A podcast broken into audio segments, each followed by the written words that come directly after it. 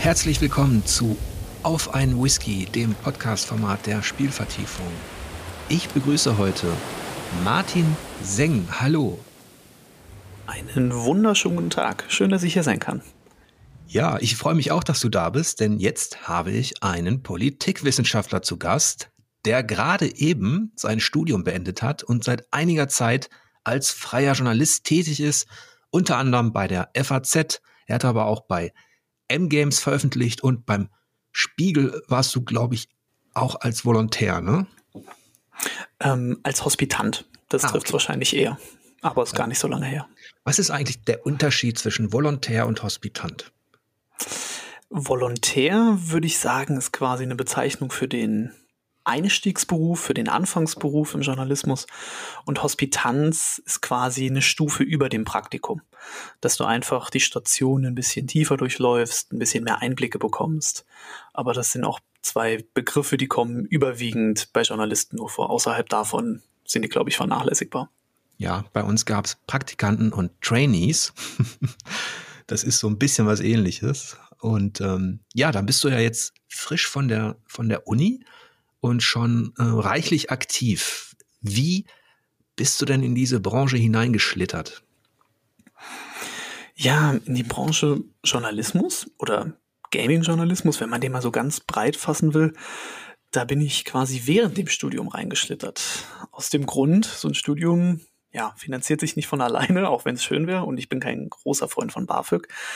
Also habe ich angefangen, erstmal für kleinere Zeitungen zu schreiben, auch für kleinere Magazine, erstmal in dem lokalen Bereich.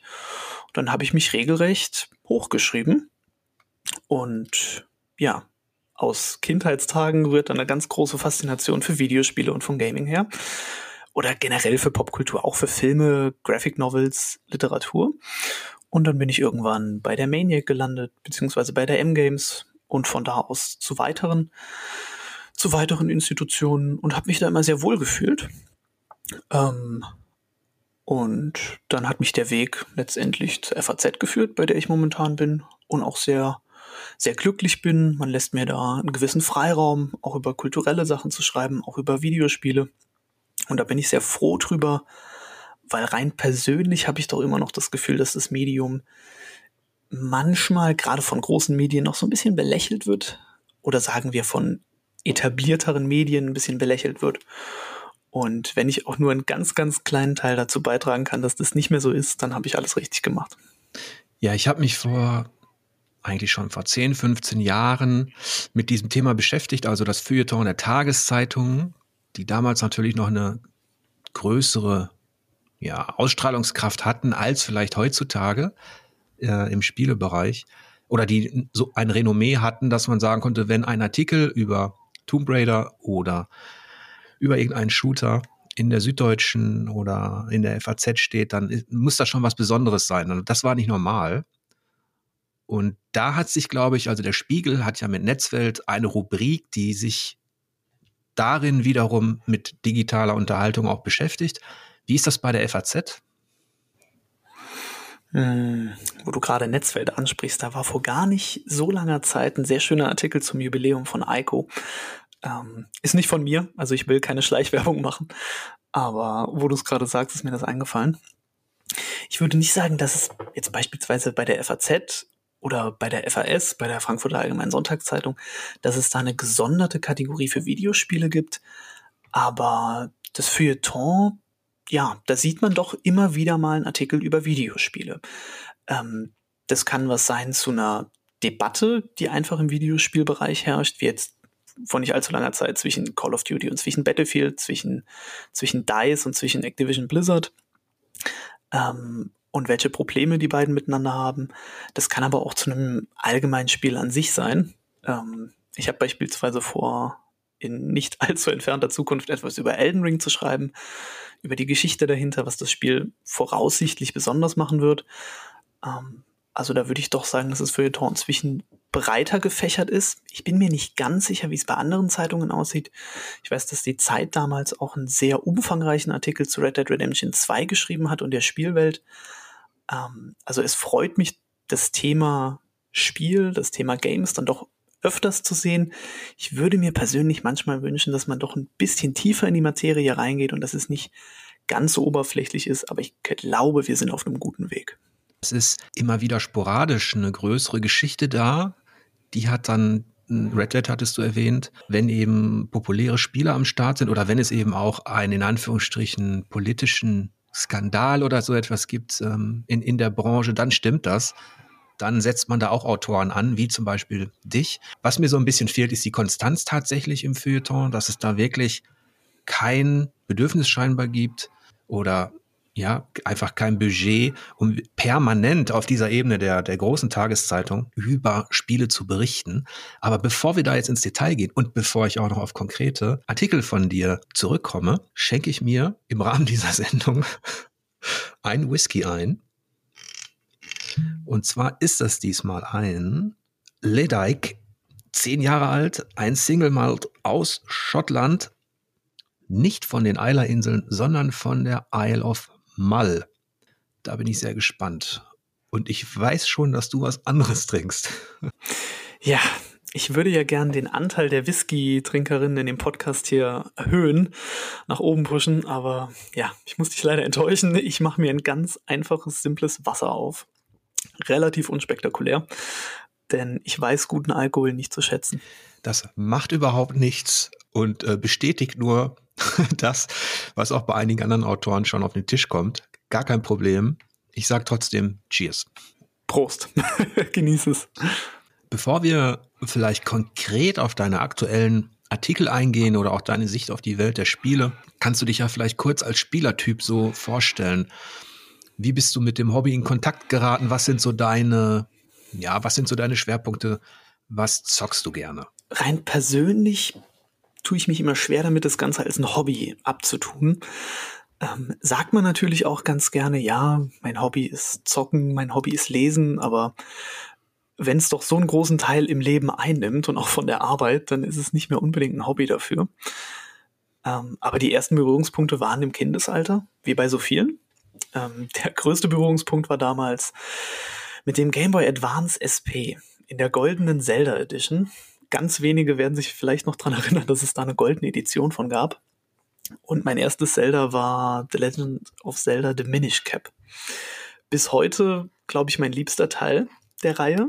Ich sage nicht, dass es der beste ist, auf keinen Fall, aber es ist mein liebster Teil. Und ja, mit dem Titel hat das Ganze angefangen und ist bis heute immer größer geworden. Ich glaube, mit meinen liebsten Reihen sind Metal Gear Solid, auch wenn ich da vom Ende sehr enttäuscht war. Ähm, in jüngerer Vergangenheit war ich von die Automata unglaublich beeindruckt. Ich finde, die Bioshock-Reihe ist fantastisch. Ich bin wahnsinnig großer Fan von Battlefield gewesen. Aktuelle Entwicklungen finde ich dann doch eher peinlich. Und wenn es um Multiplayer-Spiele geht, dann geht für mich persönlich eigentlich nichts an Rainbow Six Siege vorbei, was ich in den letzten fünf beziehungsweise sechs Jahren unglaublich gemacht hat. Hat von, ja, einem Haufen Asche quasi angefangen, weil der Launch wirklich katastrophal war und inzwischen ist es ein fantastisches Spiel geworden. Und wie wahrscheinlich alle anderen auch, freue ich mich jetzt extrem auf Elden Ring, weil ich mit den Souls-Spielen doch wirklich sehr, sehr viel anfangen kann. Liegt vielleicht auch damit zusammen, dass ich großer Berserk-Fan bin von dem Manga. Ich weiß, du auch. Und deswegen ist die Freude auf Elden Ring eigentlich noch umso größer. Ich habe versucht, mir Notizen zu machen. Das war ein sehr breites Spektrum. Entschuldigung. Ist, ja, aber es, ist, es ist, ja super. Da gibt es einige. Was mir so jetzt ein bisschen, ähm, was hängen geblieben ist, diese Geschichte mit Battlefield, was genau stört dich da? Ja, wo soll man denn da anfangen? es ist ja relativ viel. Ähm, ich habe auch die Beta damals sehr, sehr ausführlich gespielt und war ein bisschen überrascht, dass das als Beta tituliert wird, weil es für mich eigentlich noch einen viel früheren Eindruck gemacht hat. Also, dass es halt noch gar nicht an dem Stand von einer Beta ist, sondern noch früher. Ähm, und ich finde es nicht gut, wie man dieses Spiel zuerst vermarktet hat. Ich finde, die Trailer haben etwas komplett anderes kommuniziert als das, was jetzt letztendlich rausgekommen ist. Damit meine ich ja noch nicht mal Grafik, Downgrades und das Ganze drumherum. Ich meine damit auch diese spielerischen Änderungen, dass man von den vier, ja, seit jeher etablierten Klassen äh, weggegangen ist, also Medic, Assault, Recon, und man jetzt auf diese, ja, Operator Struktur umgestiegen ist. Ich glaube, das Ganze ist dem geschuldet, dass man einfach mehr Skins dafür verkaufen möchte. Und das Spiel ist einfach nicht fertig. Das ist vorne und hinten nicht fertig. Es ist überschwemmt mit Bugs, mit, mit ähm, einer zu großen Spieleranzahl, die auf dem Papier zwar ganz gut klingt, aber spielerisch einfach nicht klappt, weil man ewige, nicht enden wollende Laufwege hat. Und dieser Trend, dass man Spiele raushaut, obwohl sie einfach noch vorne und hinten nicht fertig sind, ja, dem hat Battlefield 2042 gefühlt die Krone aufgesetzt. Und da bin ich doch arg enttäuscht. Und ich glaube, nach den neuesten Meldungen hat auch EA gesagt, man ist sehr mit der Performance enttäuscht und mit dem Feedback der Spieler. Und bisher sind, glaube ich, 95 Prozent der Spieler wieder abgesprungen und gehen jetzt zurück zu Battlefield 5, was erstaunlich unterschätzt war. Aber das ist ein Zeichen dafür, dass die Spielerschaft keine Lust auf sowas hat. Und ich hoffe, dass sich das in Zukunft auch in den Verkaufszahlen niederschlägt. Ähm, aber der Umgang mit so einer Spielereihe gefällt mir dann noch von EAs Seite absolut gar nicht. Und das finde ich auch den, den Fans gegenüber einfach nicht fair. Einfach nicht fair. Ja, man merkt schon, dass du da sehr tief drin steckst in der, in der Reihe, dass es dir, dass es das, dass das ein Spiel ist, das dich beschäftigt. Und da kommen wir vielleicht auch schon zu einem deiner aktuelleren Artikel, denn da ging es, wenn ich das richtig notiert hatte, um Grabenkämpfe zwischen Call of Duty und Battlefield. Exakt. Ich glaube, das war sogar der Titel. Virtuelle Grabenkämpfe. Und um es jetzt wirklich mal ganz kurz anzureißen, der Artikel beschäftigt sich einfach damit, dass Call of Duty Vanguard und auch das neue Battlefield ja aufgrund externer Probleme doch weit hinter den Erwartungen zurückgelegen haben. Vanguard auch wegen spielerischen Sachen, aber auch wegen dem ganzen, was hinter den Kulissen bei Activision und Blizzard abgeht, also wegen dieser toxischen Arbeitskultur, und ich glaube, das trifft es noch nicht mal im Ansatz, wie schlimm das eigentlich ist. Und bei Battlefield einfach die Politik hinter dem Spiel, dass man mehr Skins verkaufen möchte, dass man es schneller auf den Markt wirft. Und eigentlich hat man sich ja gefreut, in Anführungszeichen, auf dieses große Aufeinandertreffen. Battlefield Call of Duty, was es ja jetzt schon länger nicht mehr gab. Aber ja, so wirklich was geworden ist daraus nicht. Auf beiden, auf beiden Seiten eigentlich nicht. Und der eigentliche Gewinner heißt Halo Infinite, würde ich sagen. Aber die beiden Spiele können sich auf gar keinen Fall als irgendeine Art von Gewinner darstellen. Dafür, ja, waren das beides zu große Fehlschläge. Stichwort Gewinner, würdest du sagen, weil du gerade den Shooter erwähnt hast, dass Microsoft jetzt aktuell auf so einem Gewinnerweg ist, ganz allgemein gesprochen, was Spielepolitik betrifft? Hm, gute Frage. Schwer zu sagen. Könnte ich, glaube ich, in oder könnte generell so dieser ganze Gaming-Journalismus vielleicht in zwei, drei Jahren besser beantworten. Ich bin erstmal froh, dass jemand wie Microsoft dazu geschlagen hat, weil ich mir da doch gewisse Arbeitsbedingungen erhoffe oder eine gewisse Änderung von Arbeitsbedingungen bei Activision Blizzard erhoffe. Ich hoffe auch, dass ein Bobby Kotick dann sein Amt verliert, in welcher Art und Weise auch immer.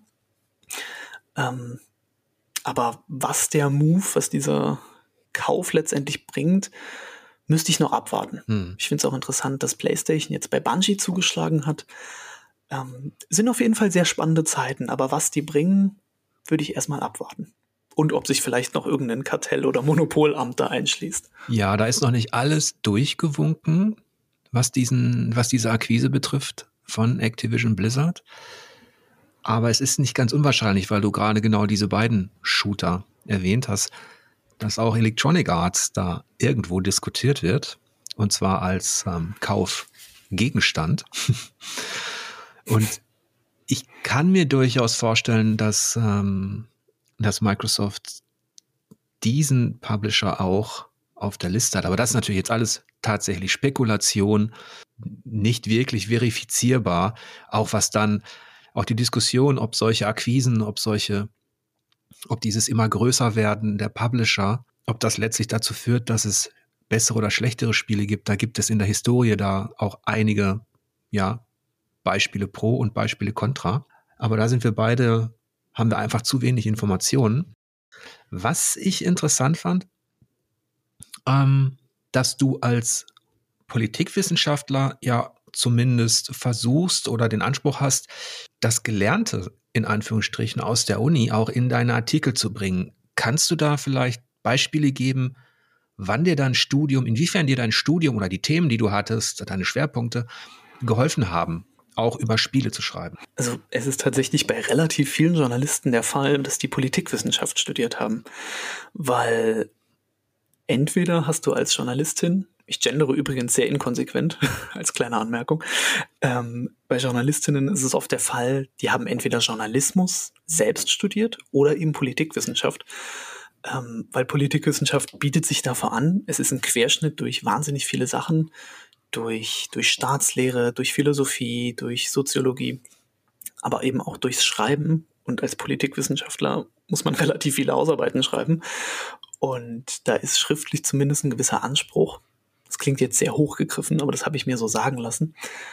Und was ich persönlich immer sehr interessant fand im Studium war politische Theorie und Philosophie, also die Ideengeschichte dahinter.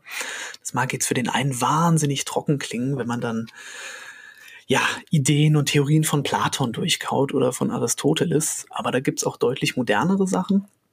Und das war etwas, was ich immer sehr, sehr, sehr spannend fand. Und ich glaube, dass ich auch gewisse Theorien, mit Sicherheit nicht alle, auch in Videospielen wiederfinden oder generell in Medien wiederfinden. Und bei Videospielen als das mit neueste Medium, glaub, kann man das, glaube ich, in letzter Vergangenheit oder in jüngster Vergangenheit ganz gut beobachten. Ja, Du hast vorhin das Gendern erwähnt. Ich gender ja gar nicht.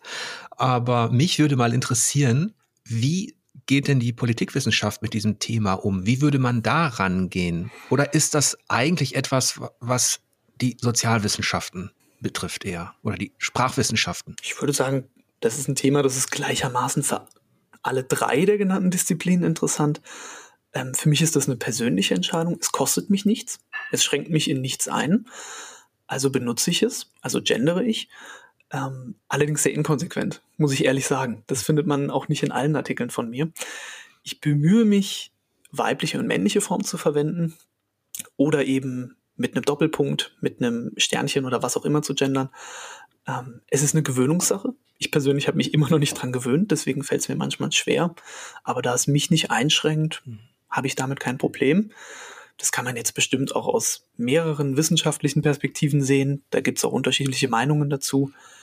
Ähm, aber ich habe auch kein Problem damit, wenn mein Gegenüber nicht gendert. Das ist für mich eine individuelle Entscheidung, die kann jeder für sich selber machen. Ich finde auch, dass das sollte die minimale Toleranz sein. Und ähm, gibt es denn bei der FAZ, beim Spiegel, gar keine redaktionelle Leitlinie, weil du sagtest, du genderst ähm, inkonsequent? Gibt es nicht eine Vorgabe? es kommt tatsächlich drauf an, für wen ich schreibe. Deswegen inkonsequent. Ähm, und privat ist es mehr so, denke ich in dem Moment dran oder nicht. Beim Spiegel wird größtenteils gegendert. Bei der FAZ oder bei der FAS hingegen wird männliche und weibliche Form verwendet. Ja. Das, also ich habe das auch bei der Sonderausgabe der G, für die ich jetzt Chefredakteur war, da haben wir uns auch darauf geeinigt zu gendern in den Texten, weil das ja, wie soll ich sagen, es, es passt zu G, es entspricht dem Zeitgeist. Ich und ich bin, ich empfinde mich als Chefredakteur da in einer gewissen Traditionslinie dieses Magazins und schaue darauf, was passt da rein, um das fortzuführen und nicht, was ist meine persönliche Ansicht. Denn auf Spielvertiefung zum Beispiel gender ich nicht und ich benutze es auch nicht in der Sprache. Das hat aber tatsächlich im Textbereich ästhetische Gründe. Ich habe das auch jetzt gemerkt, dass freie Autoren arbeiten ja manchmal auch pro Zeichen. Und wenn du Aha.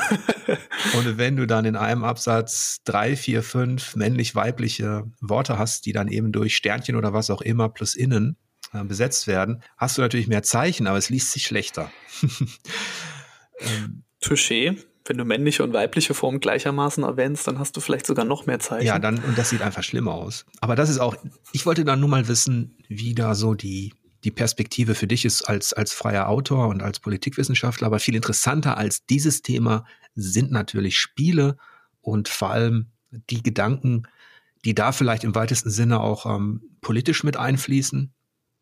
Ich weiß, wir hatten im, im Vorgespräch kurz darüber gesprochen, dass, dass du da trennst auch zwischen dem, was, also wenn Spiele externe Politik betreffen, wie zum Beispiel bei der Kontroverse zum Thema Hearthstone. Genau. ähm, haben wir vorhin schon kurz angerissen. Da gab es, wenn ich mich jetzt richtig erinnere, 2019 ähm, die sogenannte Blitz-Chung-Controversy. Wahrscheinlich spreche ich den Namen auch falsch aus. Das ist ein Hongkong-Spieler, ähm, ein Hearthstone-Spieler aus Hongkong. Der hat sich damals, ja, für die Unterstützung und für die Unabhängigkeit Hongkongs gegenüber China ausgesprochen. Da hat es nicht lange gedauert, bis Activision Blizzard da den Finger drauf gedrückt hat und hat den besagten Spieler, also Blitz Chung, ähm, von Turnieren verbannt.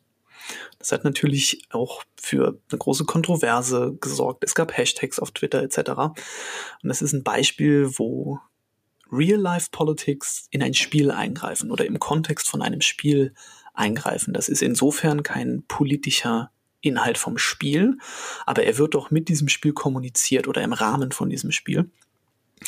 Und jetzt kann man sich darüber streiten, ob das richtig war oder falsch von Activision Blizzard. Aber es ist, würde ich behaupten, relativ offensichtlich, dass man das einfach mag, macht, um sich den chinesischen Markt, der ja immer größer und größer wird, nicht zu vergraulen.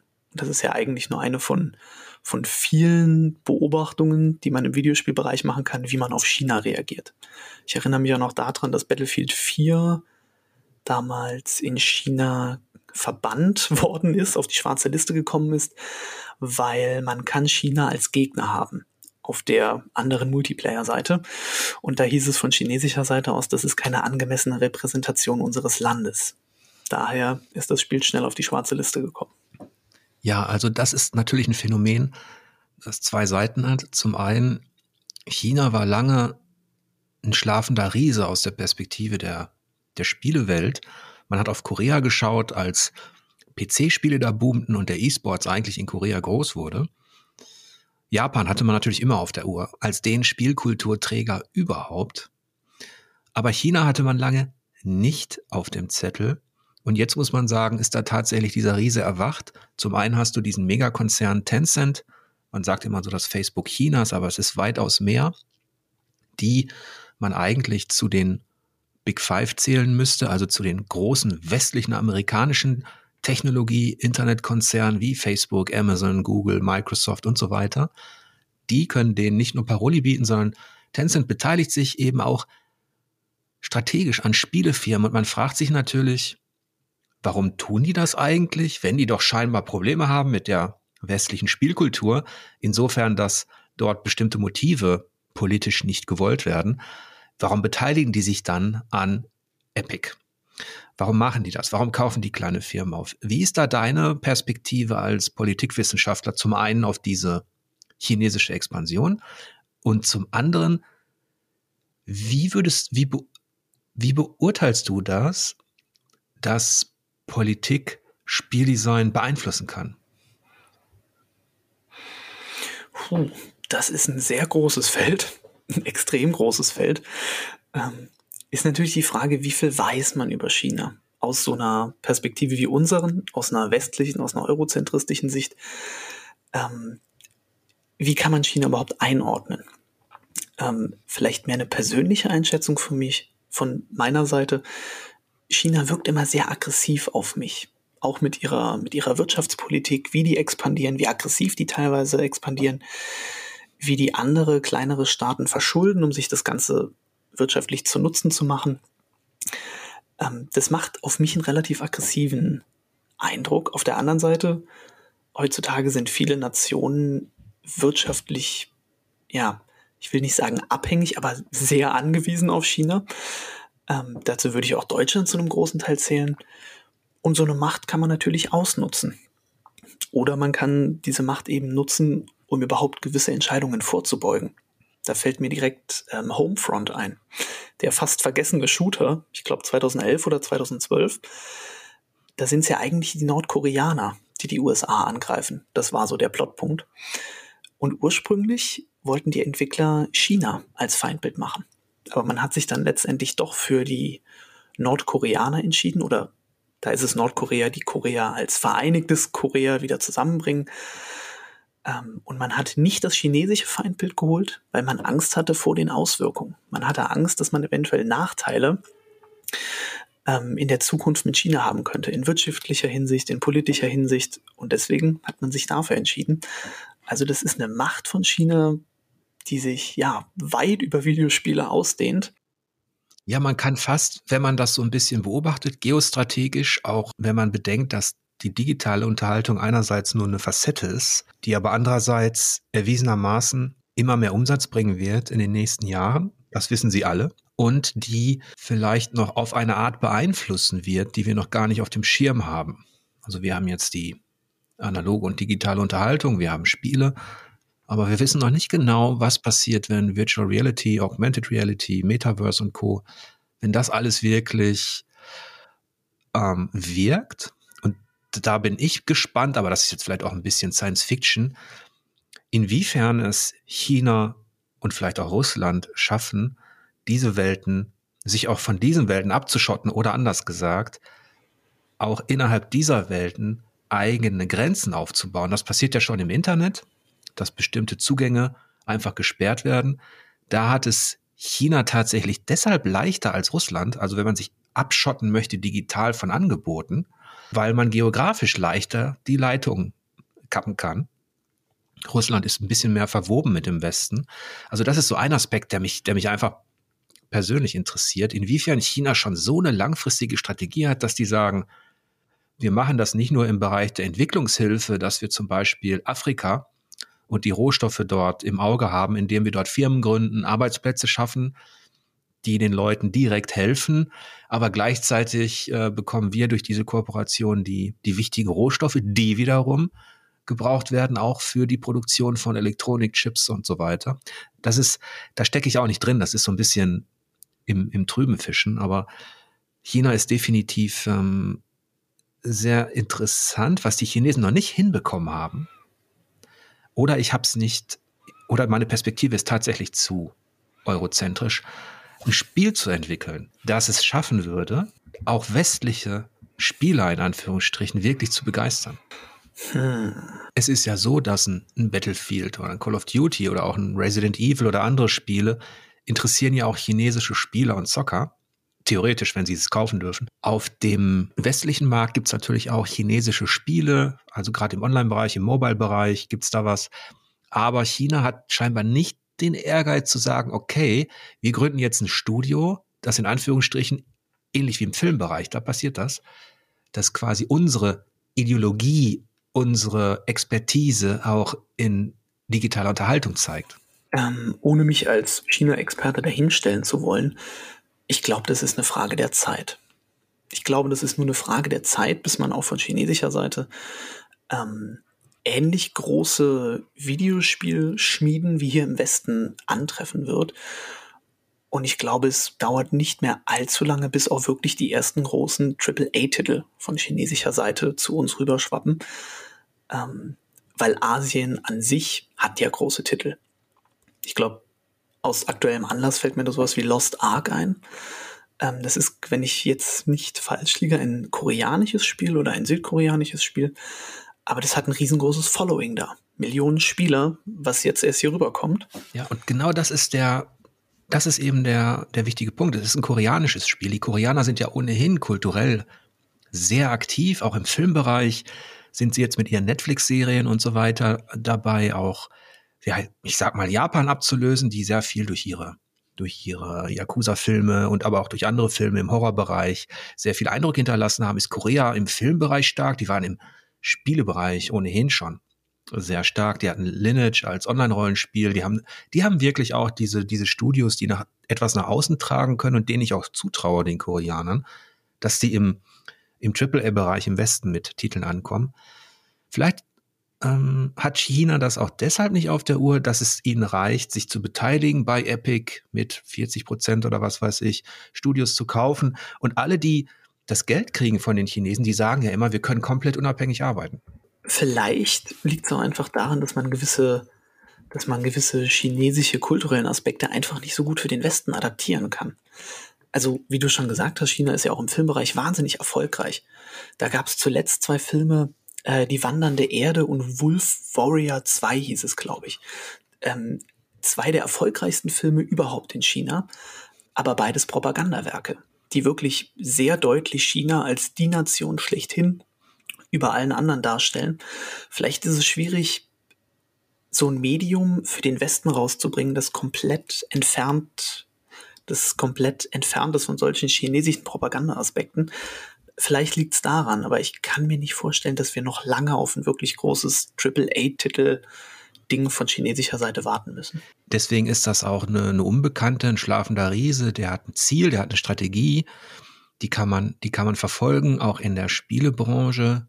Ich würde mich natürlich freuen, wenn es auch im kulturellen Bereich mal Dinge geben würde, abseits natürlich der, der Tradition und all, all dessen, was China uns natürlich als ähm, an Kulturschätzen hinterlassen hat, aber im aktuellen, in der Gegenwartskultur, so nenne ich es mal, und da klammer ich den Film aus. Beim Spiel hat China noch kaum Duftmarken hinterlassen, aber bevor wir uns jetzt zu sehr auf das Reich der Mitte einschießen, ähm, kriegen wir vielleicht noch die, die Kurve hin zu, zu anderen Themen, zu zwei Themen, die unheimlich interessant sind. Die haben mich in der, ja, im Vorgespräch hatte ich, hatte schon erwähnt, die sind, die sind wirklich sehr spannend für Spieler. Und da fange ich mal an mit Bioshock. Das ist ja auch, hast du gesagt, eine deiner Lieblingsreihen. Du hast dich ein bisschen intensiver damit beschäftigt. Und zwar gibt es da eine politische Theorie, und zwar jene von Ayn Rand, eine Russin, die 1926 in die USA auswanderte und die dann, wie ist die verknüpft, welche Theorie hat sie aufgestellt und wie ist die verknüpft mit Bioshock? Bioshock ist mit meine liebste Reihe, ähm, insbesondere eins und zwei. Der zweite wird auch immer gern so ein bisschen, ja, stiefmütterlich behandelt, teils auch vergessen. Aber ich finde auch der zweite hat sehr viele interessante Dinge gemacht. Und besonders eins und zwei bauen auf dieser Theorie von dieser Russin, später von dieser Amerikanerin Ayn Rand auf. Ähm, ich probiere mich kurz zu fassen, bin ich nicht der Beste drin, muss ich leider zugeben. Ähm, diese Theorie, diese die von Ayn Rand entwickelt worden ist, die nennt sich Objektivismus. Das ist eine Theorie, die wird von einigen vertreten, wird wiederum von anderen, gerade so in der politischen Theorie, ein bisschen belächelt. Man wirft dieser Theorie und dieser Theoretikerin vor, dass das alles sehr kurz gedacht ist. Aber im Kern dieser Theorie steht Egoismus. Rand sagt, man muss, um Erfolg zu haben, um das für die USA typische Pursuit of Happiness zu haben, muss man egoistisch sein. Das Einzige, was zählt, ist, sich selber zu verwirklichen. Man darf sich nicht von anderen abhängig machen. Das ist auch diese allgemeine Definition, die diese Ayn Rand von Egoismus hat. Man darf nicht abhängig sein. Man muss alles tun, um seine eigenen Wünsche zu verwirklichen und man darf sich von nichts anderem beeinflussen und vor allem beeinträchtigen lassen. So, jetzt ist natürlich die Frage, warum findet man das in Bioshock? Nun, wir treffen in Bioshock auf den Erbauer dieser Stadt, auf den Erbauer von Rapture, und der heißt Andrew Ryan. Jetzt fängt das Ganze schon so phonetisch ein bisschen an. Ayn Rand, Andrew Ryan ist fast schon Anagramm, aber da geht es noch ein bisschen weiter. Der Werdegang von Ayn Rand, um ihn kurz zusammenzufassen, ursprünglich eine Russin, hat dann die russische Revolution miterlebt und auch die ganze Nachgeschichte, was da kam. Die Bolschewiki, die haben zum Beispiel die Apotheke von ihrem Vater beschlagnahmt.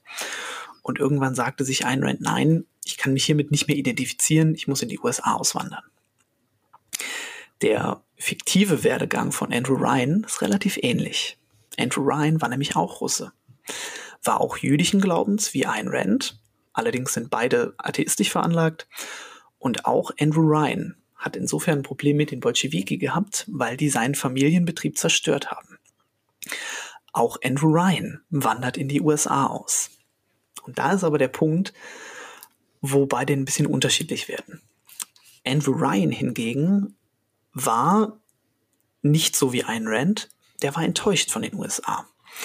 Ayn Rand war nicht enttäuscht. Ein Rand hat gesagt, das ist das Land, wo ich sein möchte. Sie hat gesagt, hier kann ich meine Theorie vertreten, hier finde ich staatlichen Zuspruch dafür und hier kann ich übrigens mein, mein Feindbild Kommunismus und Sozialismus, das kann ich hier vertreten.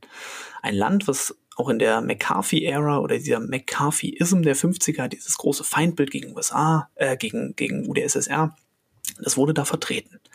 Das hat Andrew Ryan, äh, das hat Ayn Rand mit ihrer Theorie sehr befeuert. Und diese Theorie vom Objektivismus findet sich insofern in Bioshock wieder, dass Andrew Ryan, jetzt darf man nicht durcheinander kommen mit den, mit den Namen, gesagt hat, ich wähle Rapture als eine Stadt, wo es keine Zensur gibt, wo es keine Grenzen gibt, wo es keine Moral gibt, wo jeder für sich das machen kann, was er möchte. Und das Ganze endet ja mit dem Untergang von Rapture, aber das ist ja ein bisschen durch diese Droge im Spiel, durch diese Splice-Droge noch begünstigt.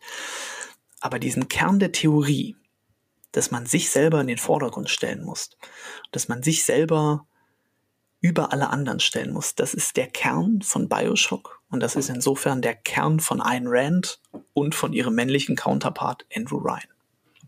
Ich hoffe, das war jetzt eine halbwegs verständliche, kurze Darlegung von dieser ganzen Geschichte.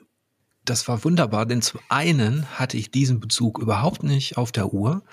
Jetzt muss man dazu sagen, dass ich Bioshock nicht äh, besprochen habe. Das hat bei uns der Ben gemacht damals, der auch ein Riesenfan ist.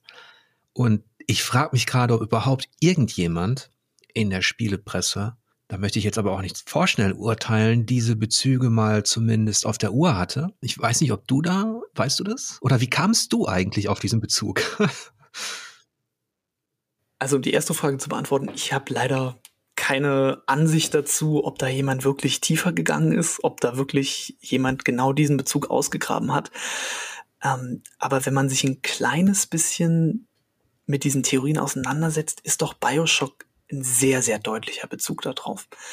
Ähm, das klingt sehr hochgestochen, aber es gibt auch ja, Beweise in Anführungszeichen, wenn ich das Ganze jetzt beweisen muss.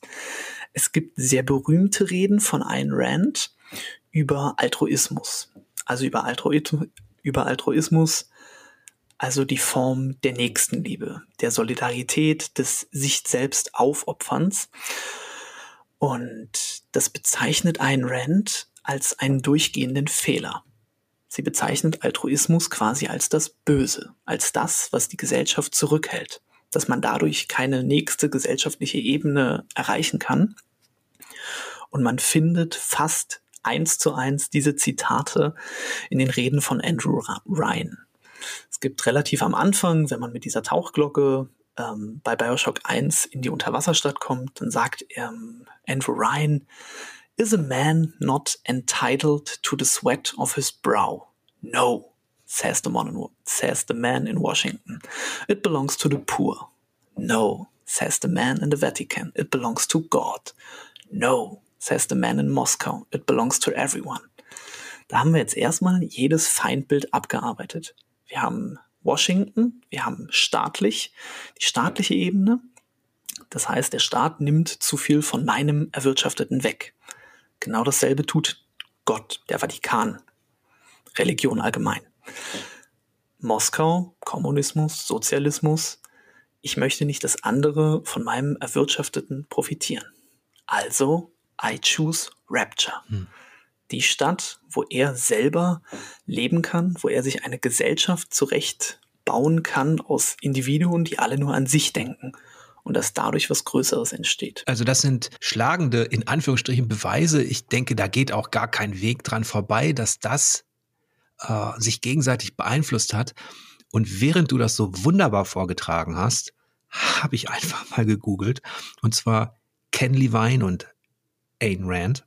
Und da habe ich Folgendes auf Twitter gefunden aus dem Jahr 2020. Da schreibt Ken Levine, Fun Fact, I'm so dumb I didn't realize Andrew Ryan was a partial anagram of Ayn Rand until after we shipped. But our intent was certainly to discuss Rand, but more specifically the nature of rigid ideologies. Er sagt ja quasi, ja, sie wollten Rand diskutieren, es war Teil, er, er ist ja der Autor, er, er muss es ja gewollt haben. Das Anagramm scheinbar nicht, obwohl das wirklich ein bisschen komisch ist. Es würde, also ich muss ehrlich sagen, diesen Tweet kannte ich jetzt im Vorfeld nicht. Es wundert mich doch sehr, dass das nicht gewollt war, mhm. weil es gibt eigentlich nur zwei, wenn man böse ist, dann sagt man, es gibt nur zwei wichtige Bücher von Rand. Das eine ist The Fountainhead und das andere ist Atlas Shrugged. Und auf Deutsch heißt es Atlas wirft die Welt ab und einer der wichtigsten Charaktere in Bioshock ist Atlas. es würde mich doch sehr wundern, wenn dieses Anagramm nicht irgendwo zumindest angedacht war. Ich kann mir nur Folgendes vorstellen, dass Ken Levine ähm, zwar Rand drin haben wollte, aber dann die Story übertragen hat, dass er quasi innerhalb des Entwicklungsprozesses vielleicht nicht mehr ganz dran gedacht, keine Ahnung, aber jemand in seinem Team muss es gewusst und gewollt haben. Das steht fest. Deswegen ist das ein seltsamer Post. In der Tat, ich will ihm jetzt auch nichts unterstellen, nein, auf keinen nein. Fall, aber vielleicht war es auch unterbewusst einfach eine Entscheidung. Aber es gibt auch teils wortwörtliche Zitate von Rand. Rand hat damals in Talkshows in den 50ern, 60ern gesagt, Altruismus dieses angesprochene Gefühl der Solidarität, der Nächstenliebe, das wird von Andrew Ryan angesprochen. Ja. Der spricht zum Beispiel an, ähm, was ist die schlimmste Sache, die die Menschheit je getan hat? Die Sklaverei, den Holocaust, die Diktatur im Allgemeinen? Nein. It's the tool with which all that wickedness is built. Altruism.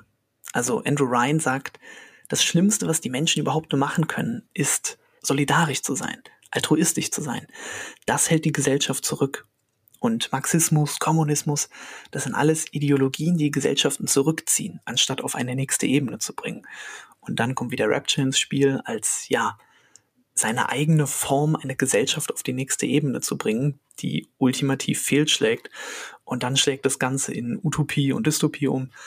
Aber den Schritt davor, dass man überhaupt diese Theorie ausgräbt, finde ich dann persönlich doch interessanter. Ja, auf jeden Fall. Und das sind genau die Themen, denke ich, die, ohne jetzt wirklich alle über einen Kamm scheren zu wollen, die die klassische Spielepresse vollkommen verschlafen hat über viele, viele Jahre, weil sie sich konzentriert hat mit diesem Tunnelblick auf Spielmechanik, Grafik. Ich übertreibe jetzt ein bisschen, aber trotzdem. Da wurde die Story dann ein bisschen angerissen und dann wurde aber nicht weiter über das gesprochen, was sich darin befindet. Das hat sich ein bisschen verändert, weil nach Bioshock, also Bioshock war ja schon eines der Spiele, wo man sagen kann, da steckt zumindest ein philosophischer Unterbau drin. Da steckt etwas drin an Ideen, die man zurückverfolgen kann. Viele Spiele boten das ja auch gar nicht an in dem Sinne. Deswegen ist es eigentlich schade, dass so ein, dass so ein direkter kulturpolitischer Bezug vielleicht viel zu wenig äh, diskutiert worden ist. Ähm, es gibt ein anderes Spiel, das ist ein anderes Thema, was dich beschäftigt hat. Das wurde tatsächlich viel offener politisch diskutiert. Bei Bioshock gab es rückblickend betrachtet keine, eigentlich keinen ideologischen Disput, der mir in Erinnerung ist. Auch die Geschichte mit den Big Daddies und den Little Sisters, die hatte schon so ein bisschen ähm, Konfliktpotenzial es ist natürlich ein Bild, was sehr, sehr einprägsam ist, was, glaube ich, auch fast jedem direkt in den Sinn kommt, wenn man über das Bioshock-Universum spricht. Dann denkt man an die Big Daddies und die Little Sisters.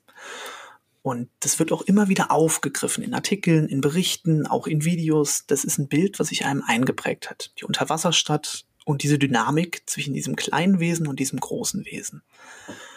Und das finde ich insofern spannend. Man erwähnt das immer wieder. Man greift man greift immer wieder dieses Bild auf. Aber den nächsten Schritt zu machen, das Ganze noch ein bisschen tiefer zu ergründen, der ist da meistens nicht getan worden, was ich persönlich ein bisschen schade finde, weil gerade diese Dynamik zwischen der Big Daddy, äh, zwischen dem Big Daddy und der Little Sister, das ist ein Abhängigkeitsverhältnis. Das ist ein Abhängigkeitsverhältnis und gleichzeitig auch ein Schutzverhältnis. Und da greifst du als Spieler gewaltsam ein. Du zerreißt diese beiden. Du bringst die auseinander, weil das Spiel gibt dir die Möglichkeit, ähm, diesen Big Daddy, also diese Schutzperson quasi zu töten und stell dich danach vor die moralische Entscheidung, möchtest du die Little Sister beschützen oder möchtest du sie ausbeuten? Das Ganze hat dann nochmal storytechnisch Auswirkungen gegen Ende, aber in erster Linie durchbrichst du ein Verhältnis, ein Schutzverhältnis zwischen einem großen und einem kleinen Wesen. Und das Ganze, vielleicht auch der Grund, warum ich Bioshock 2 so interessant finde, das Ganze wird insofern in Bioshock 2 reflektiert und wieder aufgegriffen mit der Big Sister. Kreative Namensfindung, gebe ich zu. da ist es so, dass wenn man eine Little Sister selber auf der Schulter hat im zweiten Teil, dort spielt man nämlich selber einen Big Daddy, dann wird dein eigenes Schutzverhältnis von einer Big Sister zerbrochen und gewaltsam angegriffen, weil die wiederum möchte dich auch töten. um quasi die Little Sister an sich zu reißen.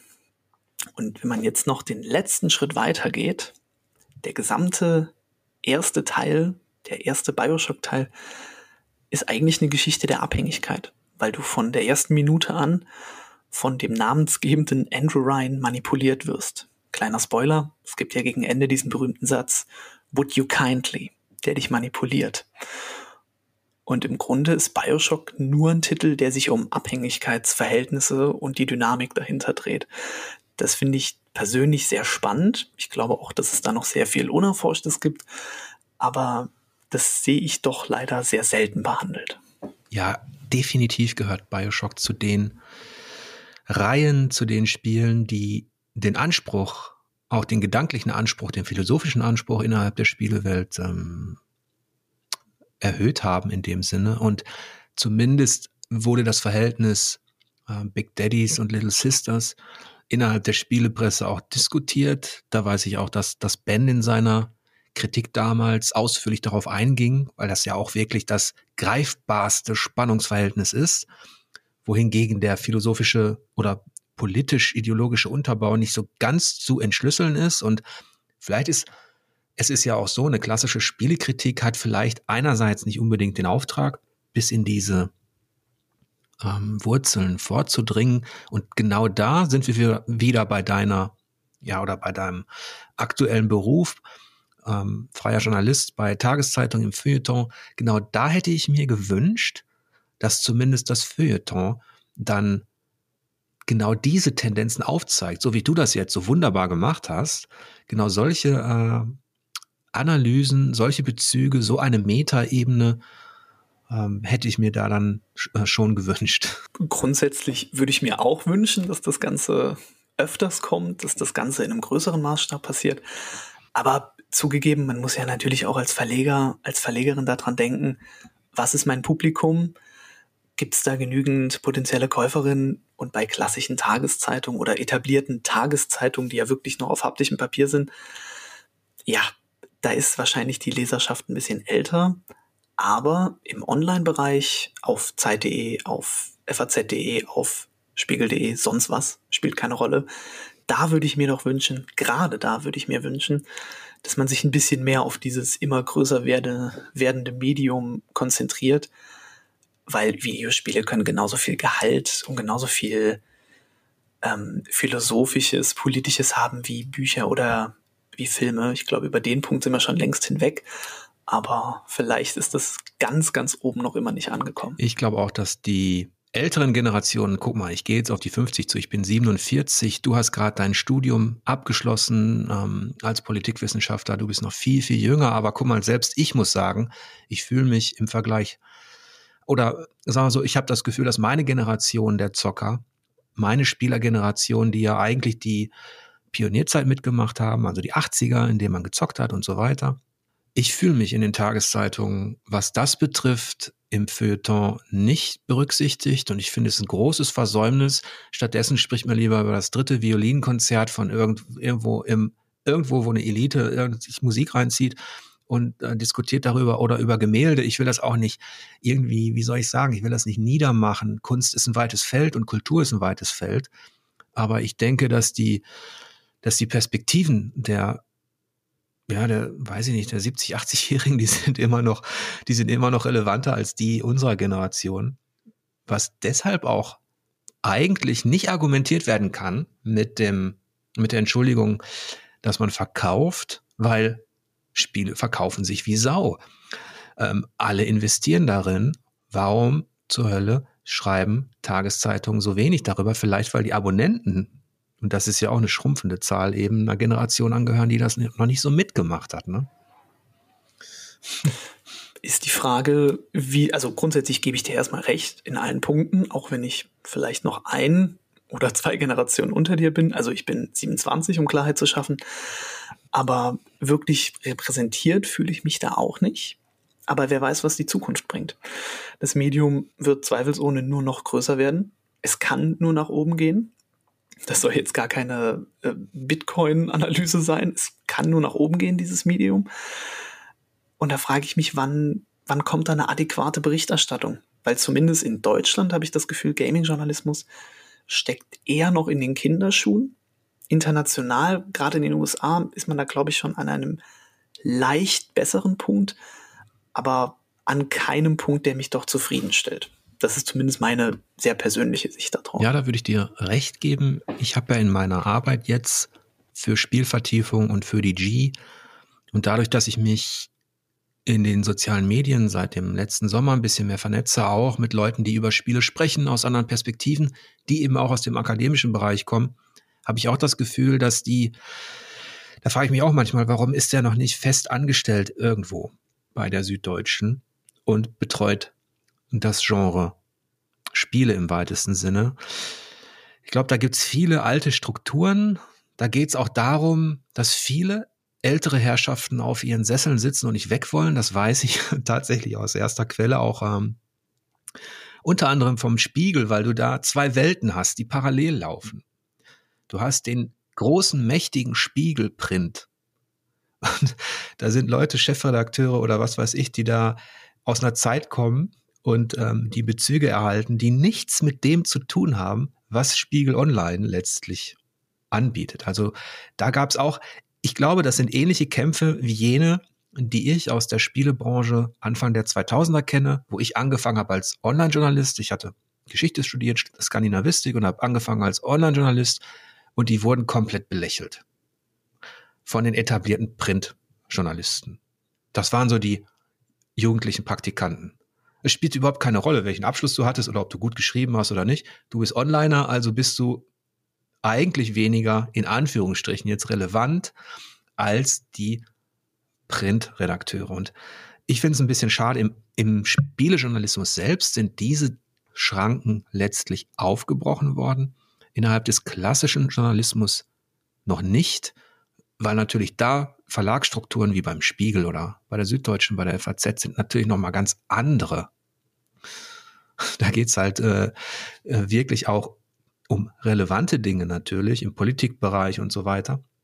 Aber ich glaube, das ist schon so ein bisschen ein Anachronismus. Und du hast recht, finde ich, dass das in den amerikanischen Medien, Medien und ähm, im amerikanischen Journalismus viel schneller etabliert worden ist, dass man eben auch im weitesten Sinne politisch und kulturell über Spiele spricht. Gut, bis vor gar nicht so langer Zeit war das in Deutschland auch noch der Fall bei For Players. Ähm, das Ganze ist jetzt leider nicht mehr der Fall. Und für mich war For Players immer so eine kleine Lichtgestalt. Jetzt möchte ich dir gar nicht so viel Honig herumschmieren, aber es ist mein Ernst. For Players war für mich immer ein sehr, sehr wichtiges Magazin oder eine sehr wichtige Seite, weil Videospiele zumindest in meiner, in meiner Wahrnehmung aus einer anderen Perspektive betrachtet worden sind. Und das habe ich sehr vermisst und das habe ich nur dort gefunden. Das finde ich im aktuellen Zustand da leider nicht mehr. Aber deswegen fehlt For Players. Wie gesagt, das ist eine persönliche Ansicht und vielleicht füllt diese Lücke Spielvertiefung. Erstmal schönen Dank dafür. Wir, wir haben es einige Male versucht, tatsächlich auch ein, also wir, ich habe es tatsächlich versucht, ein Feuilleton für Spieler zu etablieren. Das war schon 2000, das war 2006, 2007, ich weiß nicht mehr ganz genau. Und jetzt. Da war ich noch ein bisschen zu jung. Ja, im Rückblick war es zu früh. Ich habe mich auch mit dem Feuilleton beschäftigt in Tageszeitungen. Ich kam deshalb darauf, weil das war die Phase der Killerspieldebatte und so weiter. Ne? Da waren Spiele auf oh, einmal ja. prominent in den, in den Tageszeitungen, allerdings äh, prominente Opfer letztlich, auf die eingedroschen worden ist. Auch die Süddeutsche hat sich ähm, leider nicht entblödet, komplett einseitig und ähm, kulturpessimistisch über dieses Hobby zu berichten. Da habe ich auch einige Konflikte ausgetragen ähm, mit den Leuten. Gleichzeitig habe ich aber auch aus dem Feuilleton Stimmen gehört von Zockern, die eben oder von Feuilletonisten, die Zocker waren, aber über ihr Hobby in ihrer Zeitung nicht berichten konnten, weil der Chefredakteur dieses Thema nicht drin haben wollte. Gut, das ist der, der Zeitgeist damals. Ähm, den kann ich insofern verstehen, wenn man Beispiele wie, äh, was war damals sehr populär, äh, No Russian, die berühmte Flughafenmission in Modern Warfare 2 war es, wenn ich mich recht erinnere. Das ist ein Beispiel, was bis heute seine Berechtigung hat. Wenn man das als Negativbeispiel anführen will, hat natürlich auch eine sehr große politische Komponente, dann finde ich das gerechtfertigt. Ähm, aber das ist ja nicht das Einzige. Es gibt ja so viele Beispiele, die für mich auch komplett aus dem Zusammenhang gerissen worden sind, die überhaupt keinen Bezug zu der Diskussion hatten. Und irgendwie ist diese Diskussion immer noch nicht tot zu kriegen, obwohl man doch längst über diesen Punkt von damals hinaus ist.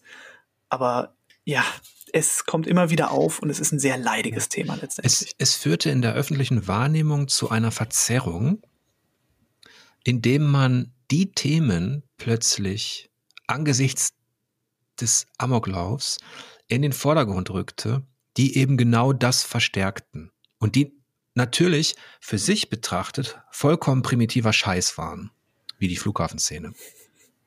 Das ist eine sehr schöne, treffende Formulierung. Also da hat ja. sich, da hat sich die Regie innerhalb der Spiele als pubertäres, naives, ähm, heuchlerisches ähm, Defizit erwiesen und wurde seinem oder wurde den Möglichkeiten nicht gerecht. Aber es wäre so, wenn man den Umkehrschluss zieht, als würde man im Literaturbereich oder im Musikbereich eben, im Feuilleton, tatsächlich die Bücher, Romane in den Vordergrund rücken, die wirklich einfach nur irgendein äh, fanatischer Schund sind. Und das fehlte mir, diese Balance. Und da ist es natürlich wieder so, die Leute ziehen sich zurück auf ihre kulturelle Analyse. Dabei geht es tatsächlich nur darum, das hast du ja schon erwähnt und das ist ja auch, das beobachten wir immer, das verkaufte sich scheinbar bei den Rentnern besser. ähm, als, äh, als eine schöne Story über die politischen Bezüge in Bioshock oder was weiß ich. Das ist so das, da habe ich auch viele Kämpfe ausgetragen. Das ist eine Phase, die war wirklich ein, ich, ich habe das fast als eine Art von Kulturkampf empfunden. Das klingt jetzt vielleicht zu pathetisch, aber ich habe schon gemerkt, da prallen zwei Welten aufeinander. Die Leute, die in Spielen einfach mehr sehen, die, die zwar wissen, klar, es gibt auch Bullshit, es gibt auch primitiven Murks und ja, Waffenpornos. Ähm, die gibt's. Ähm, aber es gibt auch so viel mehr. Ihr müsst einfach nur mal empfindsamer rangehen und die Dinge auch wirklich durchleuchten. Ich glaube, wir alle wissen, es gibt ähnlich brutale Bücher, ähm, Theaterstücke, Filme, wo man auf den ersten Blick denkt, gut, das hier ist wahnsinnig gewalttätig, das ist wahnsinnig blutig und wo ist der eigentliche Inhalt? Ähm, aber ich würde auch behaupten, wenn man da tiefer geht, findet man einen. Das Ganze tut man schon bei etablierten Medien, bei Büchern, bei Filmen. Und ich glaube auch, dass so etwas wie die Flughafenmission ein, eine tiefere Bedeutung hat. Ich sage Bedeutung, nicht Sinn. Ich glaube, da kann man dann hinter die Kulissen schauen. Was wollten die Entwickler damit bewirken? Das war jetzt in meinen Augen nichts Gutes. Aber man kann dieses Thema kulturell stärker betrachten. Man kann das besser analysieren, man kann tiefer in die Materie eingehen. Ja. Aber das hat sich damals keiner getraut, wahrscheinlich auch, weil es ein zu heißes Eisen war und irgendwo immer noch ist. Aber inzwischen ist man doch eigentlich an einem Punkt, wo man bei Videospielen sieht, wie viel dahinter steckt. Ähm, aber man wiederholt es immer wieder und man trifft nicht so oft auf offene Ohren. Ja, es ist nicht immer ein schönes Thema, leider. Das war damals auch der Schwachpunkt, das muss ich ja zugeben. Also wenn ich damals sage, meine ich eben Mitte der, also 2006er, 7er, 8er Jahre, dann 10er Jahre. Da hat, gab es wirklich einen Schwachpunkt insofern, als dass man sagen musste, dass es zwar Spiele gab, die irgendwas darüber hinaus erzählen wollten, um es jetzt mal runterzubrechen. Call of Duty wollte ein Antikriegsspiel irgendwie sein mit dieser Szene oder wollte sagen, wie schlimm das alles ist. Dabei war man Lichtjahre entfernt von der Regie, ähm, die es in Filmen gibt, Lichtjahre entfernt von der Dramaturgie innerhalb von Büchern, die, die sich gegen die Schrecken des Krieges quasi richten in ihren Abläufen. Das Spiel war vor allem das populäre Spiel, das prominente Spiel, was dann eben auch so ein so ein Feuilleton-Redakteur letztlich auf der, auf der Agenda hat, das war natürlich ein leichtes Opfer. Jetzt wäre es nicht mehr so leicht, denn da muss man sagen, hat sich dann tatsächlich innerhalb der letzten zehn Jahre Minimum so viel getan, dass man auch sagen kann, Bioshock ist natürlich jetzt auf der, auf der politischen Ebene schon immer ein Beispiel gewesen für eine erzählerische Reife, aber auch im Bereich der Independent-Spiele hat sich so viel getan. Wenn ich jetzt denke an ein This War of Mine, wo der Schrecken des Krieges wirklich ähm, wunderbar dargestellt wird, auch die Auswirkungen und viele andere Beispiele. Jetzt könnte man das Spiel nicht mehr so leicht angreifen, weil das Spiel gereift ist. Korrigier mich, wenn ich falsch liege. Habt ihr nicht sogar This War of Mine mal als Game of the Year ausgezeichnet? Oder verwechsel ich da gerade was? Richtig, das war übrigens auch eine politische Entscheidung. ich würde sagen, nicht ganz zu Unrecht. Wenn ich an ein Anti-Kriegs-Videospiel denke, mit der erste Titel, der mir einfällt, wäre This War of Mine. Und ich würde behaupten, vielleicht ist das eine kontroverse Meinung, ich bin mir nicht sicher, dass es mehr Antikriegs-Videospiele als Filme gibt.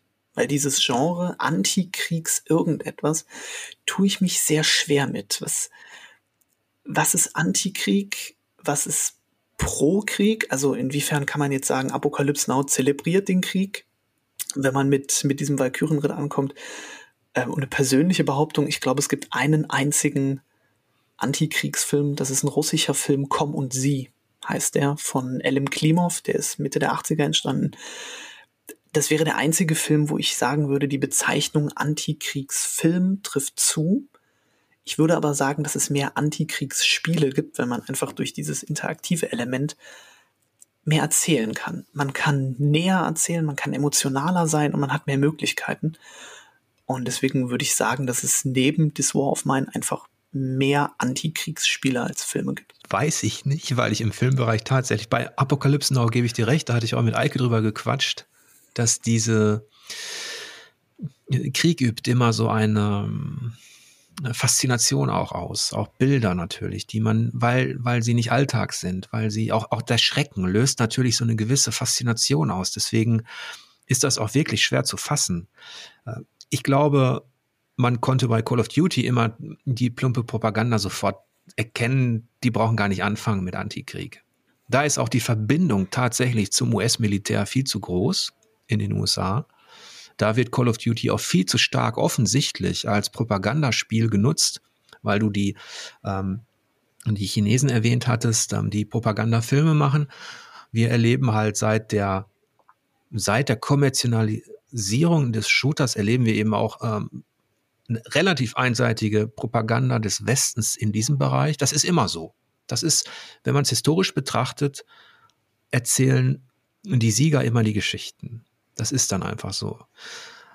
Ähm, und im Moment oder die dominierende Kultur, die dominierende Macht, die prägt dann eben auch letztlich mit die Kultur.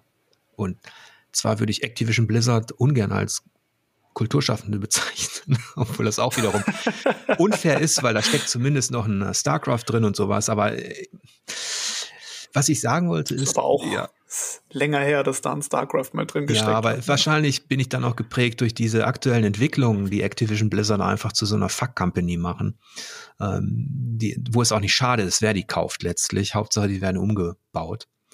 Ähm, aber was ich sagen wollte, ist diese diese Propaganda, die ist dann sehr plump und Antikrieg ist natürlich auch ein Verkaufsslogan. Da kommen wir vielleicht zu dem anderen kontroversen politischen Thema, mit dem du dich auseinandergesetzt hast. Das ist ähm, The Last of Us Part 2. Da warst du, also du hast es gespielt und du warst enttäuscht von der Erzählstruktur. Vielleicht könnten wir da noch mal ein bisschen drauf eingehen. Tja, ähm, das ist ja fast noch ein heikleres Thema als alle Themen davor. Wir können auch erst Six ähm, Days in Fallujah machen. huh, äh, von der einen heißen Sache zur nächsten. Wir können gerne erstmal bei Last of Us Part 2 bleiben. Okay. Ähm, dann fange ich aber erstmal damit an, dass ich es persönlich fürchterlich fand, wie über dieses Spiel diskutiert worden ist. Sowohl im Rahmen von einer Fankultur als auch generell im öffentlichen Rahmen, also auch ähm, was Zeitungen geschrieben haben, was man in Fanforen gelesen hat. Und da hast du wieder ähm, einen sehr guten Artikel oder einen sehr guten Kommentar auf For Players damals zugeschrieben, wo du gesagt hast, es fehlt nicht mehr viel, dass man hier von entarteter Kunst spricht. Man hat Morddrohungen an Naughty Dog geschrieben, man hat gesagt, das ist ein Spiel, was nur für die LGBTQ ich glaube, man sagt inzwischen auch Plus Community gemacht hat. Man verzeihe mir mein Unwissen in der Hinsicht. Ähm, das ist ein Spiel, was den ersten Teil verunglimpft, ähm, was nur Fehler macht. Und da möchte ich mich mal ganz weit von distanzieren. Also so möchte ich nicht über dieses Spiel sprechen. Ich möchte das nicht verunglimpfen. Ich finde, dieses Spiel hat sich sehr viel getraut und war sehr mutig. Spoiler für alle, die es noch spielen möchten. Es beginnt ja damit, dass beispielsweise der geliebte Charakter Joel getötet wird. Da war ich zu Beginn des Spiels sehr beeindruckt von. Ich war mir noch nicht sicher, ob das in dem späteren Verlauf Sinn ergibt, aber ich war für den Beginn des Spiels sehr beeindruckt. Allein wegen der Tatsache, dass die Konsequenzen spürbar sind von den Taten, die man im ersten Teil begangen hat. Ich finde, es war beeindruckend. Das war etwas, wo ich dachte, interessant, dass man so eine erzählerische Struktur fortführt. Und je weiter das Spiel ging, desto mehr war ich enttäuscht, wie diese Geschichte erzählt wird. Also, um genau zu sagen, wie diese Geschichte zwischen Ellie und ich glaube Abby hieß sie, ähm, wie die erzählt worden ist. Damit möchte ich überhaupt nicht die Optik von Abby angreifen. Das war ja ein Punkt, der sehr gerne damals in diesen Fanforen aufgegriffen worden ist, dass sie aussieht wie ein Mann, dass sie viel zu maskulin ist. Das ist totaler Quatsch. Das ist absoluter Bullshit. Und das ist keine, das ist kein legitimer Kritikpunkt. Das ist genauso wenig ein legitimer Kritikpunkt wie zu sagen, warum spiele ich einen Mann? Warum spiele ich eine Frau? Das ist erstmal nebensächlich in meinen Augen. Ich fand es aber schade, dass zuerst die Geschichte von Ellie erzählt wird und dann die Geschichte von Abby und dass dieser Klimax oder diese Struktur dann so aufgebaut ist, dass es darauf hinausläuft, dass sich letztendlich beide treffen. Ich finde, das war sehr schnell, sehr vorhersehbar. Die Struktur war in meinen Augen relativ schnell durchschaubar und darüber habe ich mich auch mit vielen Bekannten unterhalten, die es gespielt haben, die auch kulturell sich mit Videospielen viel auseinandersetzen. Wie haben die es empfunden? Da bin ich mit einem Kollegen, Grüße an Simon an der Stelle, auf die Idee gekommen, was hätte einen größeren Impact gehabt? Wie hätte man das Spiel anders erzählen können, damit man einfach dramaturgisch größeren Effekt haben könnte? Was wäre, wenn man zuerst die Geschichte von Abby erzählt hätte? Ohne den Mord an Joel. Man sieht, wie die Liebsten, die Nächsten von Abby nach und nach auf brutalste Art und Weise ermordet werden durch eine Figur, die wir bis dahin noch nicht kennen. Abby geht auf einen Feldzug, auf einen Rachefeldzug in bester Oldboy-Manier und am Ende von diesem Feldzug, mit dem man sich auch emotional mit dieser Figur identifiziert hat, mit Abby, steht auf einmal Ellie. Und dann beginnt die Geschichte von Ellie. Und die fängt damit an, dass Joel getötet wird. Das wäre in meinen Augen eine viel bessere Erzählweise gewesen. Damit möchte ich mich gar nicht über die Schreiber von Naughty Dog stellen, auf gar keinen Fall. Aber es hätte für mich viel mehr Impact gehabt als die Narrative, für die sie sich letztendlich entschieden haben. Weil so, muss ich sagen, habe ich nicht ganz verstanden, warum alle das so fantastisch fanden. Gameplay-technisch hat man da größtenteils auf derselben Stelle getreten aus meiner Sicht. Und ich konnte nicht verstehen, warum alle diese Narrative so fantastisch finden. Da haben sich andere Spiele, ähm, in jüngster Vergangenheit fällt mir da nie Automata ein, viel mehr getraut, haben viel mehr damit gespielt, was Erwartungen angeht, was das Medium selber angeht, wie man da teilweise mit Grenzen davon spielt, mit Speicherständen etc. und mit den Charakteren. Das hat mich deutlich mehr beeindruckt. Und deswegen muss ich sagen, war ich verglichen mit dem, was andere von Last of Us 2 gehalten haben, relativ enttäuscht. Ja, das ist doch Chapeau, das ist eine wunderbare Analyse gewesen, schon wieder. dass du hast deinen Standpunkt ähm, sehr nachvollziehbar vorgetragen und ich hatte übrigens überhaupt gar keine Bedenken, dass das jetzt irgendwie, man muss auch trennen können auf, auf der Ebene. Ich war damals, du hattest die, meinen Ausdruck, ähm, entartete Kunst dass ich die Befürchtung hatte, dass der Stempel bald kommen wird. Das war eine Phase, da war ich tatsächlich enttäuscht von meiner eigenen, wie soll ich das sagen, von, von, von der Spielerspezies, von meiner eigenen Group, von, und da habe ich gemerkt, es gibt die gar nicht mehr. Wahrscheinlich war ich so naiv, weil ich aus den 80ern komme, wo Zocker so noch so eine Gruppe waren, die eigentlich alle dasselbe wollten. Die wollten Spaß haben an Spielen Ähm, und die waren auch fragwürdig, also von Sexgames bis hin zu ähm, Kommando, äh, Indizierung, die waren immer anarchistisch, die Spiele. Äh, man hat die dann gezockt, man, es ging um den Spaß, man fühlte sich aber wie so eine Gruppe an Spielern. Das war auch in den 90ern tatsächlich noch so. Also da war man, man war ein Nerd, man ging auf LAN-Partys und so weiter. Aber innerhalb der Spieler hat man sich gar nicht so, unabhängig davon Wertung und sowas, ähm, innerhalb der Spieler hatte man gemeinsamen Nenner. Der ist verloren gegangen. Aber da bin ich auch naiv, denn das ist normal. In dem Moment, wo die Spiele die Mitte der Gesellschaft erreicht haben, was ich gut finde und was aus der Vogelperspektive auch sehr wichtig ist, in dem Moment spielt auch jeder. Ähm, das heißt, das ganze politische Spektrum spielt, die Masse zockt und da habe ich bei The Last of Us Part 2 gemerkt, dass diese Aversion gegenüber der dem Plot der Hauptdarstellerin, aber äh, Hauptdarstellerin, aber auch gegenüber dem der Dramaturgie, die rührt halt daher, dass da draußen viele tatsächlich ungebildete, fanatische Leute rumrennen, wo man viele jetzt eingrenzen muss. Letztlich ist es eine Minderheit, die aber im Netz sehr stark sein kann, sehr laut sein kann. Und da habe ich gemerkt, dass das ein Problem auch ist, gesellschaftlich, weil unser Forum dann auch geentert worden ist von diesen Leuten, die dieses Spiel hassten, regelrecht. Also nicht nur ablehnten, weil jeder normale Spieler lehnt irgendwas ab, mag bestimmte Genre nicht, ist vollkommen in Ordnung, nee, kann ich nicht leiden. Aber das war Hass, regelrechter Hass, der hinging zu einer, ja, zu einer Einstellung, die ich eher kenne aus, weiß ich nicht, diktatorischen, tyrannischen Systemen oder so, die bestimmte Art von Ausdruck verbieten wollen. Und da war ich erschrocken, wie bekloppt und scheiße die Leute da draußen sind. Äh, vor allem dieses, ähm, vor allem halt aus der, und dass ich da traf, wirklich Frauenhass, ähm, politischer Fanatismus, all das wurde auf dieses Spiel äh, dann übertragen und dann wurde auch noch gelogen. Das war das Schlimmste. Und du hast ja auch sogar Zeitungen erwähnt, ich habe das ja damals auch beobachtet, wie scheiße die recherchiert haben teilweise. Und letztlich ist das die eine Facette. Naughty Dog wollte natürlich provozieren oder halt ein aktuelles Thema ansprechen. Und ähm, Provokation und Kunst gehören auch immer zusammen. Ähm, und Spiele trauen sich das viel zu wenig. Und das war endlich mal der Schritt. Wir hatten über Call of Duty gesprochen, die Flughafenszene. Das war einfach nur das war, das war einfach nur plumpe Provokation. Der billige Effekt. Naughty Dog hat versucht, eine gesellschaftliche, ein gesellschaftliches Gefühl abzubilden in einem Spiel, also eigentlich den Weg zu gehen, den Film und Literatur längst gegangen sind. Und jetzt zu deiner guten Analyse.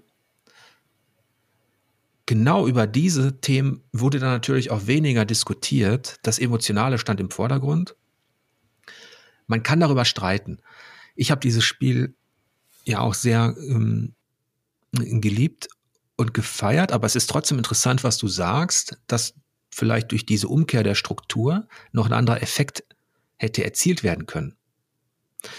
Jetzt ist die Frage, ob das mal auf der Agenda stand, weil ich weiß aus Erfahrung, dass genau diese Geschichten manchmal tatsächlich so 50-50 sind also ob man erzählerisch diesen Weg geht oder jenen Weg. Aber es ist auf jeden Fall ein überlegenswerter Gedanke. Ich glaube, für mich war am Ende entscheidend der emotionale Impact. Und dass, diese, dass ich in diesem Spiel tatsächlich nicht das tun wollte, was ich tun sollte. Unabhängig von der Struktur der beiden ähm, äh, Geschichten hatte ich das noch nicht so stark in einem Spiel, dass ich, ähm, und du hast übrigens recht, es, es war relativ offensichtlich, worauf es hinausläuft. Was vielleicht nicht ganz so offensichtlich war, war, wie sie es letztlich ausspielen lassen. Und da war ich am Ende auf hohem Niveau auch ein bisschen, wie soll ich sagen, nicht enttäuscht, aber da hätte, hätte man vielleicht auch noch mehr anbieten können. Aber insofern finde ich deine Perspektive äh, legitim und auch ähm, auf jeden Fall diskussionswürdig. Grundsätzlich bin ich jedem Videospiel, auch einem Last of Us Part 2, ganz klar, sehr dankbar, die mit Konventionen brechen, die sich trauen, mutig zu sein, weil da würde ich tatsächlich sagen, in der Allgemeinheit haben Videospiele aktuell zu wenig Mut. Und dazu zählt auch sowas wie das Koop-Spiel Way Out, was sich auch vieles getraut hat. Das Spiel, was man nur im Koop spielen kann mit den zwei Gefängnisinsassen bzw. Ausbrechern. Auch hier einen kleinen Spoiler für alle, die das Ganze noch spielen möchten. Am Ende entpuppt es sich so, dass einer ein Undercover-Agent ist und der andere ein echter, in Anführungszeichen, Verbrecher. Das hat bei mir nicht gezündet. Ich war dem Spiel aber sehr dankbar, dass es auch mit dieser Erzählstruktur, das können zwei gleichzeitig, nur zwei gleichzeitig spielen, das war etwas Neues, dem Ganzen war ich dankbar. Bei mir hat auch ein Death Stranding ultimativ nicht gezündet, aber ich bin trotzdem sehr dankbar, dass es dieses Spiel gab, weil es etwas grundlegend Neues probiert hat, was es, weil es spannende, weil es innovative Ansätze hatte, aber nur weil die bei mir nicht zünden oder weil ich mich mit gewissen Elementen nicht identifizieren kann, muss ich dieses Spiel nicht verteufeln, muss ich nicht sagen, dass ich jetzt die Entwickler tot sehen will oder noch viel Schlimmeres. Und das war dieses Beispiel für Last of Us 2, was mich so abfuckt an so einer Community, an dieser Gaming-Community. Ich habe nicht dieses 80er, 90er Kollektiv miterlebt, vielleicht auch wegen einer anderen Generation, aber es, es stößt mir sehr arg auf. Ich muss auch sagen, es gibt in dem Sinne keine Gaming-Community. Dafür ist das alles viel zu differenziert, viel zu offen geworden. Es gibt, was aber auch nicht schlimm ist, es gibt vielfältige Communities innerhalb der Welt der Spiele, vom E-Sports auf der einen Seite bis zu dem ähm, Spieler, der nur seine Adventure kauft oder ähm, bis zu den Leuten, die nur Sportspiele machen.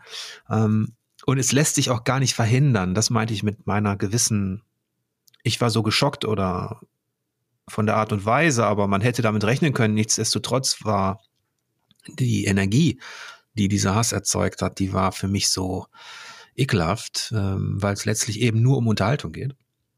Aber was ich unterschätzt habe, war, dass diese, dass das gesellschaftliche Tendenzen sind, die man, die man eben einfach auch ernst nehmen muss und wo man stärker darauf achten muss, wie man digital damit umgeht, mit diesem Feedback. Normalerweise war ich auch immer ein Freund von kompletter Freiheit. Also bin ich auch immer noch eigentlich. Also jeder nach seiner Fasson natürlich. Und ähm, jeder soll seine Meinung zu einem Spiel äußern dürfen. Das ist sogar wichtig. Auch der Konflikt, die, die, die Kritik ist wichtig. Ich bin ja ein Kritiker und du musst auch immer mit Gegenwind leben.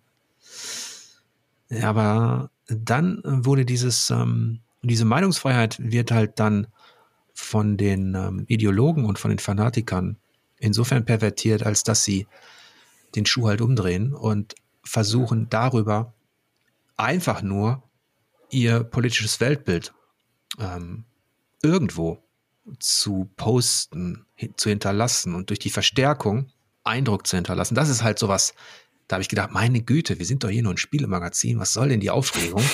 Und lass doch die Leute ein Spiel machen. Und du hast schon recht, ähm, einerseits ist es mutig von Naughty Dog, aber man muss auch sagen, das ist vielleicht auch eine Kritik. Ich bin manchmal vielleicht auch in der Vergangenheit relativ euphorisch gewesen bei bestimmten Dingen, weil ich mich einfach gefreut habe, dass bestimmte Dinge endlich passieren. Äh, geht man ein bisschen, geht man ein bisschen weiter weg und es wird ein bisschen älter, sieht man, ja, du hast dich aber nur gefreut, weil es das bisher noch nicht im Spielebereich gab, aber woanders ist es normal. Ähm, das ist vielleicht jetzt etwas sehr hochgegriffen. Ich formuliere das Ganze trotzdem. Es gibt in der ähm, politischen Theorie gibt es einen Denker, der heißt Karl Popper, der hat das Toleranzparadoxon ja nicht erfunden, aber quasi auf den Plan gebracht und er sagt, dass im Rahmen der Toleranz muss es Intoleranz geben. Also man kann nicht unbegrenzt tolerant sein, weil dadurch toleriert man gleichzeitig die Intoleranz.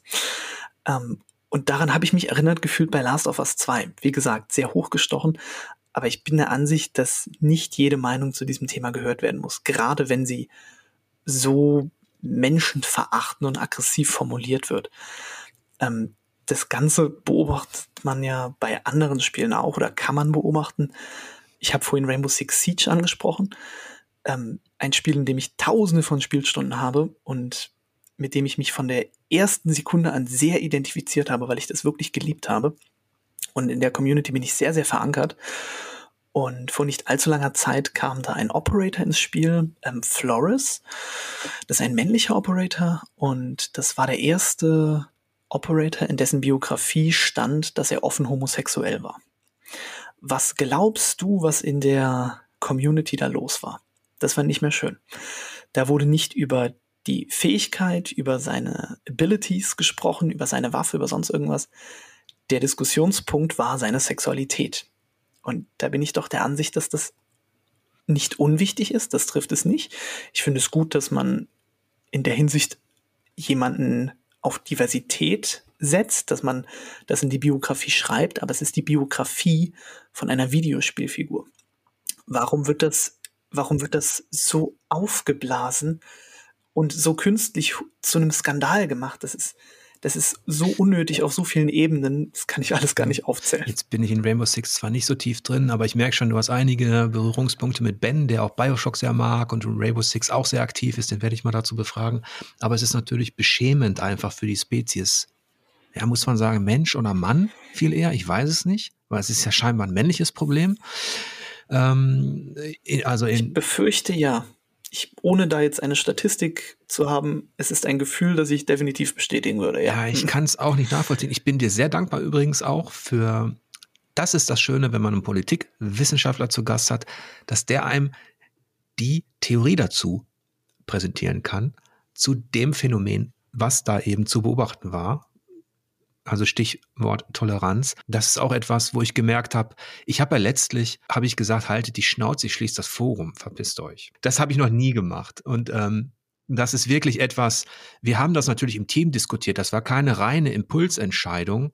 Und alle bei uns in der Redaktion, auf die ich immer noch sehr stolz bin, auf alle, alle waren sich einig, wir wollen diese Scheiße nicht haben. Aber woher kommt die dann? Und da darf man nicht unterschätzen, dass das eben auch eine Tendenz ist, ähm, eine, und nicht eine deutsche Tendenz, sondern eben eine in der, in der ganzen Welt vielleicht, dass dieser, dass dieses ähm, fanatische, rechte, rassistische Gedankengut so eine gewisse Renaissance feiert. Da kann man jetzt auch mal mit einem, da könnte man auch mit Politikwissenschaftlern und Kulturwissenschaftlern drüber sprechen, woher das eigentlich kommt, dass das parallel stattfindet. Also ähm, eben nicht nur singulär irgendwo, sondern dass ich das, dass ich diese Weltanschauung ähm, äh, auch im Westen, wo man denkt, okay, da sind doch Demokratien und alles, ihr wisst doch, ne, was, was eine Tyrannei verursacht und so, dass sich das wieder so in die Köpfe brennt. Was, aber das ist, glaube ich, auch too much. Da bist, wärst du natürlich auch eher in, sage ich mal, das ist eher dein Thema. Aber ich würde auch sagen, dass Videospiele noch längst nicht dieses Potenzial ausgeschöpft haben, was ein Bioshock oder ein The Last of Us so angerissen haben. Ne? Ähm, also, ähm, um den letzten Punkt noch kurz aufzugreifen, ich würde grundsätzlich eher sagen, dass ich Journalist bin und weniger Politikwissenschaftler, weil persönlich würde ich mich nur Politikwissenschaftler nennen, wenn ich auch in einem akademischen Umfeld arbeite, also beispielsweise an einer Universität oder als Dozent. Aber natürlich greifst du im Studium in der Disziplin alles auf oder sehr viele Teilbereiche davon auf. Du beschäftigst dich mit den Theorien, du analysierst die und auf einmal findest du relativ viele davon in Dingen wieder, wo du nie gedacht hättest, dass du sie wiederfindest. Beispiel Videospiele. Und inzwischen finde ich es doch sehr seltsam, wenn man sagt, ich bin ein unpolitischer Mensch oder ich bin ein apolitischer Mensch. Und die Definition politisch oder Politik ist natürlich schwierig, aber selbst wenn man sagt, politisch beschreibt einfach nur gesellschaftliche Interaktion, dann kann ich nicht verstehen, wie du sagst, ich bin ein unpolitischer Mensch. Du lebst in einer Gesellschaft, du musst irgendwo politisch sein. Du kannst sagen, dass du dich nicht dafür interessierst. Aber alles ist politisch. Ja. Deine Meinung zu irgendetwas, jedes Medium ist politisch, ob man das will oder nicht. Da führt gar kein Weg dran vorbei. Ähm, und genauso ist ein Last of Us 2 super politisch, genauso kann es ein Marvel-Film sein. Ähm, da gibt es eigentlich keine Grenze. Und vielleicht ist das Thema auch deswegen so spannend für mich.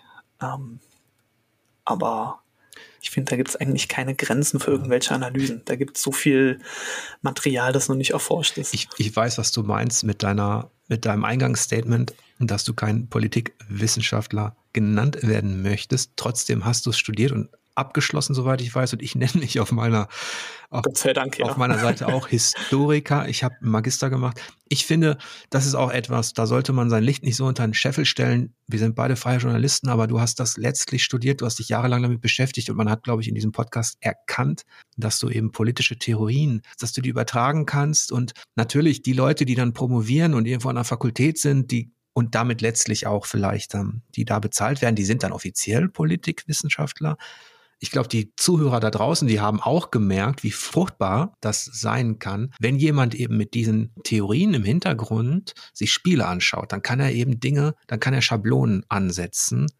er kann Bezüge herstellen und ähm, er kann daraus analysieren. Und das ist etwas, was ich viel öfter, viel lieber ähm, auch in der, in der Spielepresse gelesen hätte. Ich weiß, dass das recht anmaßend ist, weil bestimmte einfache Dinge wichtiger sind. also ob, ob das Spiel letztlich rockt oder nicht, ist immer noch wichtig. Egal welche, Theo egal welche Theorie da drin steckt, da kann noch so eine tolle Theorie drin stecken, die ist letztlich vollkommen wurscht, wenn die Spielmechanik scheiße ist.